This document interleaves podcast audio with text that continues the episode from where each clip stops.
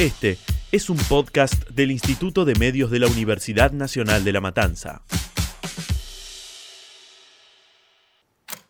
Se viralizó, no hay forma de pararlo. Un programa que tiene todo para el milenio. Series, películas, aplicaciones y videojuegos. Cosas de Internet. No te muevas. Ya comienza. Pantalla completa. Un programa para ver mejor.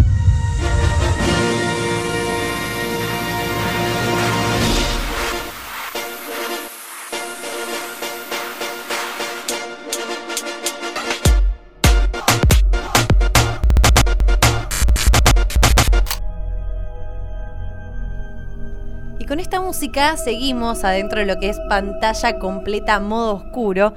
Santi Facorro, mi compañero, ¿cómo anda? ¿Cómo estás, Cami? ¿Todo bien? Yo Bien. un poquito de frío. Sí, ¿puede te ser? da un poquito, ¿no? Como Un de mucha de niebla. Eh, recuerden que también estamos en las redes sociales, pueden encontrar nuestros podcasts en Spotify y también pueden encontrarlos en otros medios que después vamos a ir adelantando en arroba pantalla completa en nuestro Instagram. Pero mientras tanto, disfrutamos de esto. En el primer capítulo estuvimos hablando sobre películas de terror, estuvimos hablando sobre un poco de qué se trata el cine Slayer, el cine de suspenso, Los géneros, los géneros, subgéneros. subgéneros de terror, pero en esta oportunidad vamos a hablar de videojuegos de terror. Y para eso tenemos al especialista, nuestro videogamer, vamos a decirle, al señor Gian Colucci. ¿Cómo anda? ¿Cómo les va? No los veo bien, está un poco oscuro y hay bastante niebla Yo en los el escucho, ambiente. eh, Yo los escucho. Los escucho pero bien. no los veo tan bien. Eh, Bánquenme que prendo una linterna si puedo, así los veo mejor. Porque la verdad que esto está bastante oscuro. Eh, Sí. es- nos tomamos en serio el tema de pantalla en modo oscuro. Sí, por favor. Y hablen despacito porque a mí me da miedo que nos escuchen de algún lado, ¿viste? Y llamemos la atención. Dejé igual algo de radiofrecuencia por si se nos acerca algo, eh, que sepamos que viene. O ok, ah, estás. ah, no. escondernos. Me tomé todo, todos los privilegios de poder decir, bueno, eh, vamos a tener cuidado de que no se nos aparezca nada por, por la zona. No, Hablamos tranquis, cualquier entonces, cosa, hablamos hab- tranquilo, hablemos nos tranquilo, avisamos. Vamos Ante cualquier sin- signo de, de algo, De peligro. nos callamos. Ok, me gusta. Bueno, vamos a hablar de los videojuegos de terror. Videojuegos que ya hace muchísimos años están entre nosotros. Por allá por la década del 80 ya empezaron a aparecer los primeros videojuegos de terror. Pero en especial vamos a hablar de el horror survival, survival horror, mejor dicho, que es la temática especial de los videojuegos de terror. ¿De qué se trata todo este mundo? Es un tanto de suspenso con terror en el que el personaje no lucha. Se- toma mucho la acción de otros videojuegos, pero no eh, es la especialidad luchar. Estás en un ambiente oscuro, tenebroso, totalmente solo, Desolado, no hay nada. desolado. Y empiezan a surgir rompecabezas que tenés que ir resolviendo, tenés que empe- empezar a encontrar objetos para poder seguir avanzando en tu camino. Y en una ambientación, obviamente, ya sea una ciudad, una mansión, un laberinto, porque empieza en algo muy grande y termina siendo algo muy chiquito, totalmente oscuro, vacío y con muchísimos sonidos que te van llevando a estar totalmente asustado. Un terror que comenzó allá por 1990 con Sweet Alone, Sweet Home, perdón. Fue el primer videojuego japonés de terror en el que se trataba de una mansión con unos chicos adolescentes que iban a, iban a investigar la muerte de eh, el dueño de esta mansión.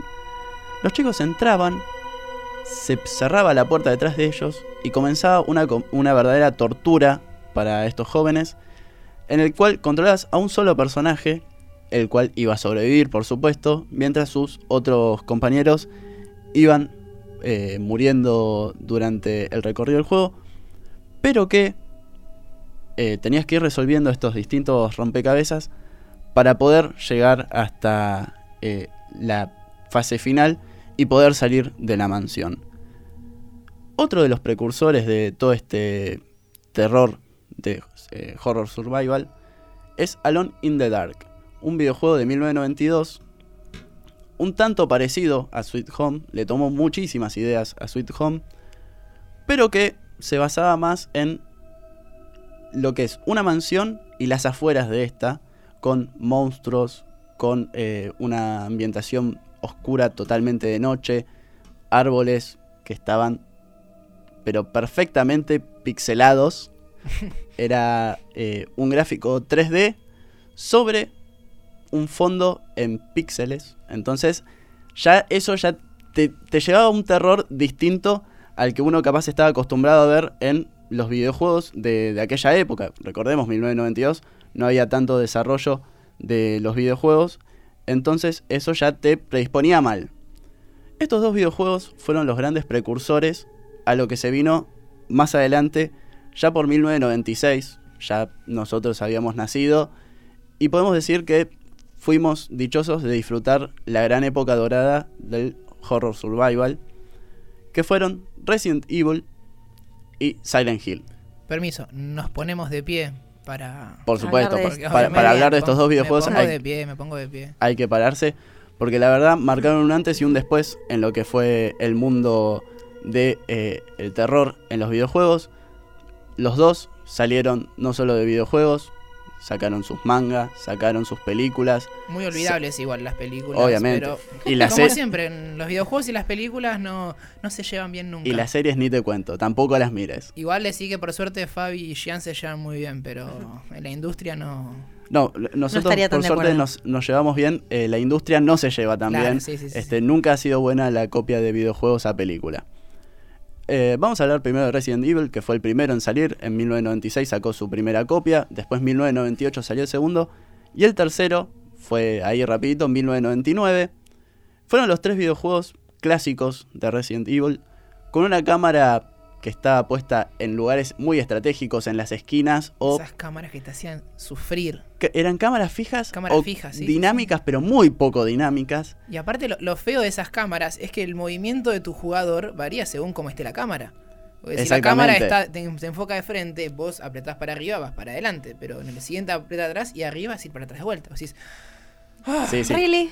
Eh, eh, era ¿En un poco serio? tedioso todo, todo el movimiento en estos videojuegos, sobre todo en el, el Resident Evil. Que sí, el, Resi- el Resident Evil tenía más combate que otros videojuegos de terror de aquella época. Pero era un combate un tanto cuidado. ¿Por qué? y Porque te dan- era. Sí, porque te dan recursos limitados, municiones limitadas, las armas se te iban gastando. Entonces tenías que pensar, che, contra este zombie sí puedo pelear, contra otros no. Y aparte no, no es como ahora que vos tenés, bueno, apunto a la cabeza y listo. Antes era apuntaba a algún lugar y era para arriba, al techo, abajo al piso. Entonces era, en, era la maestría perfecta de decir, bueno, en este punto en que levante el arma es el tiro a la cabeza. Años de práctica son Parece eso. una canción del símbolo eso. Eh, eran años de práctica y de aparte práctica. de no poder apuntar en primera persona. Por eso, ni primera era ni tercera, nada.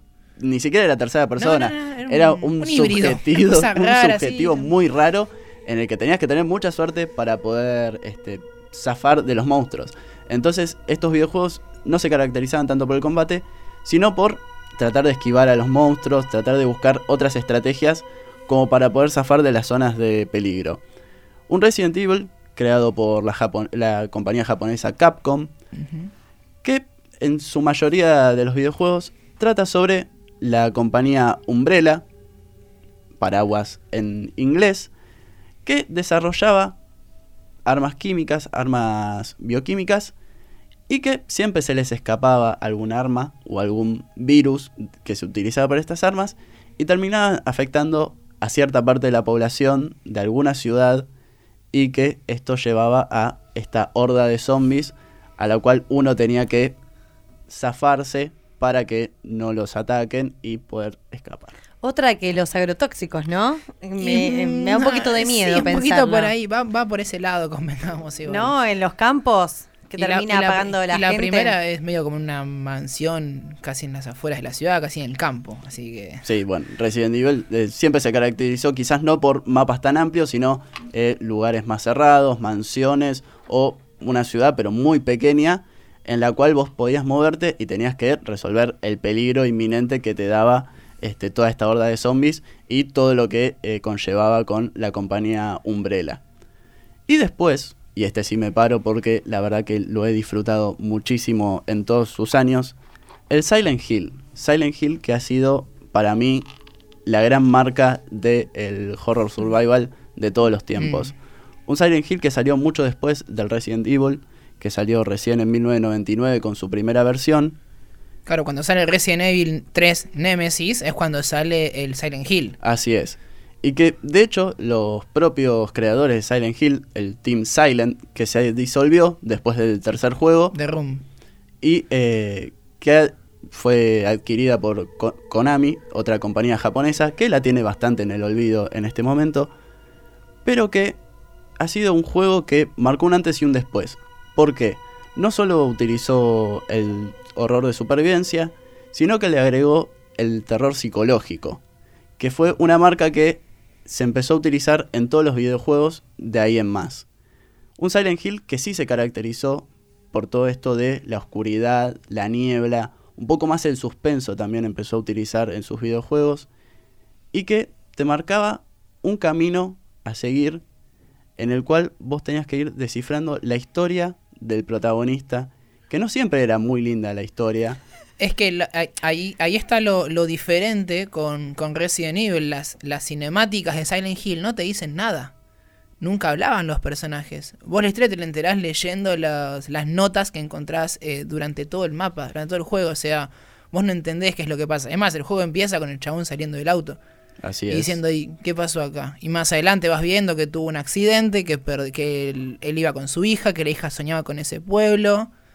Y ahí está todo el, el eje de la cuestión. O tenés después el Silent Hill 2, que... eh, el hombre que recibe la carta hombre- de la mujer que murió. es- Y se va revelando que en realidad él la había matado porque ella estaba muy enferma y eutanasia, Igual, eutanasia. Y... Ojo, eso no nos adelantemos porque te, tengo una sorpresita sobre el Silent Hill ¿En 2. serio? Sí. ¿No es así? Puede ser, Cuidado, ¿No terminaba sorpresa. así? puede ser, pero puede terminar de otra manera también. Yo cuando lo terminé, terminó así. Está mal, Llegaste a un final entonces, te puedo decir. ¿Cómo que hay, hay más finales? como Hay más rayuela. finales. Wow, Konami siempre tiene ahí sus cartas bajo, la, manga. me enteré muchos años después de esto. Bueno, acá ahora te las voy a contar.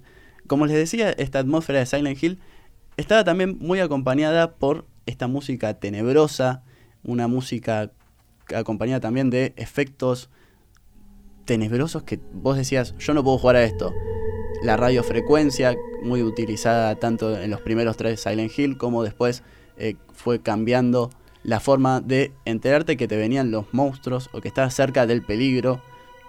Las enfermeras, clásico de Silent Hill, Sí. enfermeras eh, zombies. Y aparte los, los efectos de sonido, que son un falso susto. También. Un gato, de repente, un juguete que pisaste. Digo, y vos dices, epa, pegás un salto, pero Bueno, no era algo malo, era un gatito solamente. el, el Silent Que has Hill pisado, pero nada más. no lo pisabas el gatito, algo así, salía por ahí, y así, wow. Te salió igual. le caía una lata por ahí cerca tuyo, pero Claro. no lo veías por la niebla, entonces vos decías, bueno, hay algo que me está por pasar seguramente. El Silent Hill se caracterizó sobre todo por este uso de los efectos de sonido eh, más continuo que después se fue repitiendo a lo largo de los años en todos los videojuegos de terror, pero Silent Hill fue como el que dijo, bueno, vamos a empezar a usar todo este tema de los efectos de sonido para generar todavía más terror. Ahora lo vemos en casi todos los videojuegos y sobre todo este tema de usar auriculares para jugar.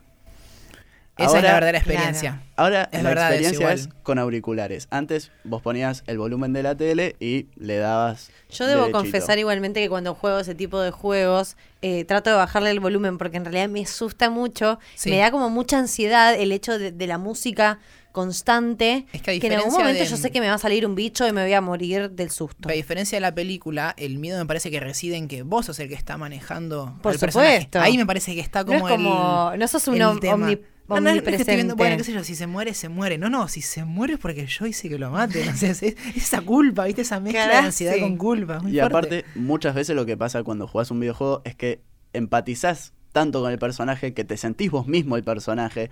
Entonces vos decís, me están matando a mí. Lo que lo, que lo asusta a ese personaje me está asustando a mí asustando a mí. realmente. Y ni hablar cuando te empieza a vibrar el joystick. Eso es. Sabes es que al- algo hiciste algo mal pasó.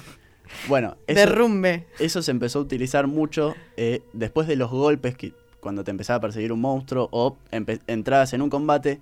Cuando estabas bajo de vida, el joystick empezaba con una vibración que vos decís, bueno, acá o la palmo o empiezo a correr. Porque no te da otra opción en Bueno, el por lo menos te saca una amarilla para avisar de que estás pifiando. Claro, a ella te está diciendo, che, ojo porque en cualquier momento la palmas. Eh, algo que se empezó a utilizar también mucho en el Silent Hill 2 es el noise effect.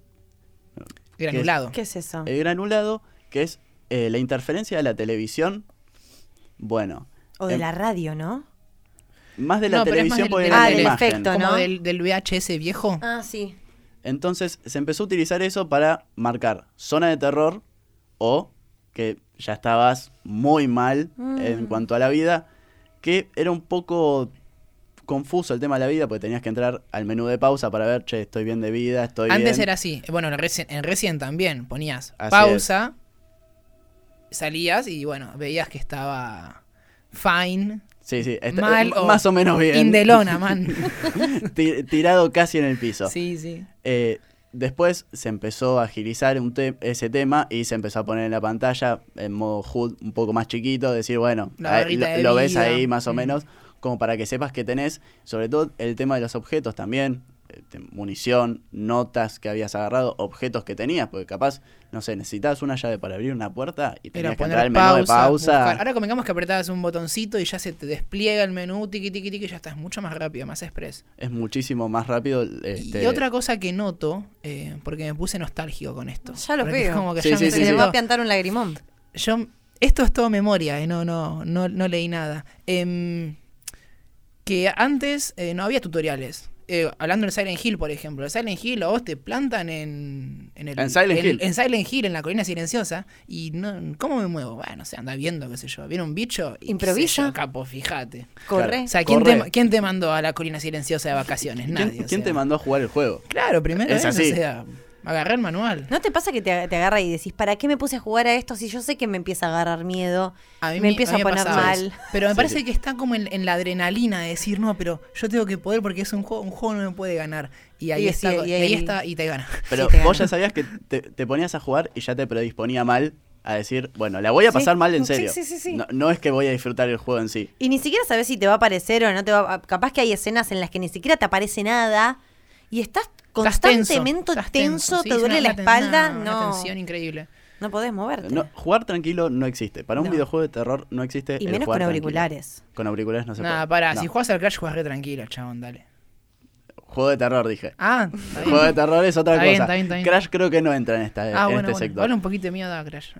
Hablando también un poco de Silent Hill, la gente de Team Silent, aquel Team Silent ya desaparecido hace muchísimos años, contaron un poco cuáles fueron sus influencias para crear este juego y dijeron, por ejemplo, los libros de Stephen King, Mira, las, las películas de Stanley Kubrick, se fueron ya a un terror... Unos referentes como muy mundanos, ¿no? Como, ah, lo cruzas en la esquina. No, no, ellos muy fueron por muchísimo. Sí, sí, sí. Este, y lograron toda esta saga de, de videojuegos que marcó completamente un antes y un después en lo que fue el mundo de los videojuegos. Y vamos a hablar en especialmente de este Silent Hill 2, aquel que te dije, ojo porque puede ser que tenga otros finales.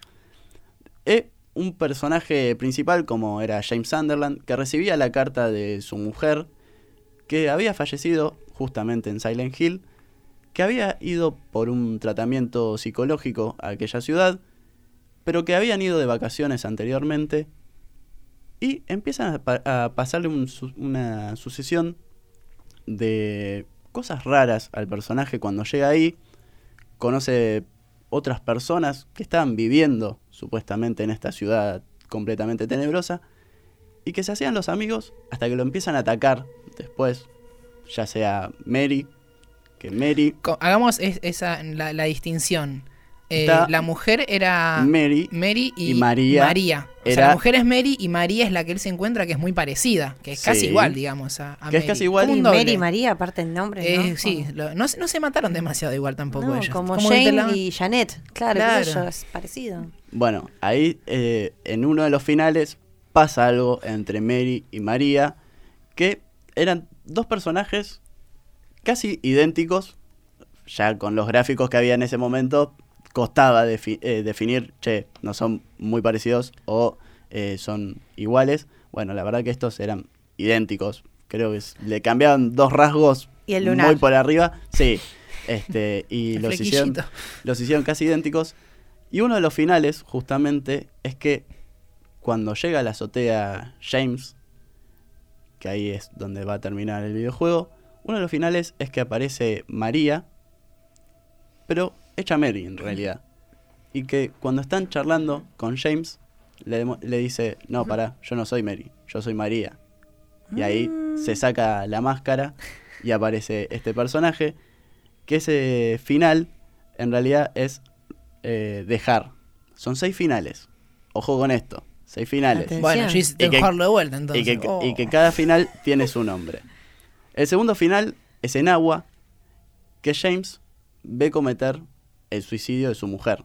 Él no ve cómo la mata a ella, sino que él ve cómo su mujer se suicida por un disparo de pistola. Después está... ¿Te quedaste impactado? ¿Qué te pasó? No, eh, ahora cuando termine voy a, voy a decir algo.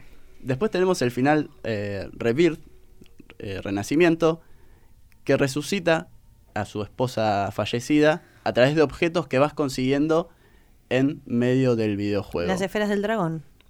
Claro. iba por Después ahí. eh, tenemos otro final, que es María, pero ojo, eh, que se ve a una mujer en la azotea que se suicida Ah, de vuelta. y él, y él piensa que es Mary, pero no es ella, Es María. es María en realidad. Te confunde, ¿viste? Te confunde. Es como decís, para. Ya sabía, yo ya sé todo, ya soy experta en Silent Hill. Y después hay otros dos finales de juego que son un poco en broma ya. Ah, Está el final que se llama Perro. mentira. No. es Como la. Babality del Mortal es Kombat. una onda. de- debe ser. A ver, ¿cómo es el final del perro? ¿Qué pasa? El ahí? final del perro es que James descubre que todo lo que le está sucediendo en realidad es porque un perro aparentemente está controlando todo lo que sucede Sasha Dog. en esta ciudad. Sasha Dog está, ma- maneja el Truman Show, digamos. Exactamente. El James Show. Hay un perrito que está manejando mira. todo, todo lo que sucede en esta ciudad. ¿Por qué un perro, no? Podría haber sido un extraterrestre. La mujer, Mary, ¿no? Pará, ahora viene el final extraterrestre. El final que se llama OVNI. Era obvio. Cantadísimo. Se ve a James siendo secuestrado por los extraterrestres, Tiene un experimento. pero también con ayuda del protagonista del primer Silent Hill, que era Harry, Mason. Mirá la Harry, ¿eh? Harry que parecía tan bueno. Era, se sacó la máscara y Así era, es. Mirá cómo se dio vuelta era como una media. Era como Kangi Cod. Entonces, acá Era te- todo, era todo un Sims. Sí, sí, sí, sí. tenemos estos seis finales que dejaba abierto Konami para este Silent Hill 2 y que fue un poco el que marcó el antes y el después. Tanto Silent Hill 1 como Silent Hill 2 fueron los que llevaron a las nuevas creaciones de videojuegos que se vinieron casi 10 años después, ya sea con los nuevos Silent Hill, los nuevos Resident Evil y los nuevos videojuegos que fueron apareciendo, las nuevas franquicias de videojuegos que fueron apareciendo. Gracias, Jan. Esto fue Pantalla Completa el podcast. Puedes escuchar todos los episodios de Pantalla Completa en Spotify, Apple Podcast y Google Podcast. Para más novedades, búscanos también en Instagram, arroba pantalla completa. Pantalla completa, un programa para ver mejor. Plano medio, eh, escena 1, retoma 2. Uno, dos, tres, bueno. Esto fue un podcast del Instituto de Medios de la Universidad Nacional de La Matanza.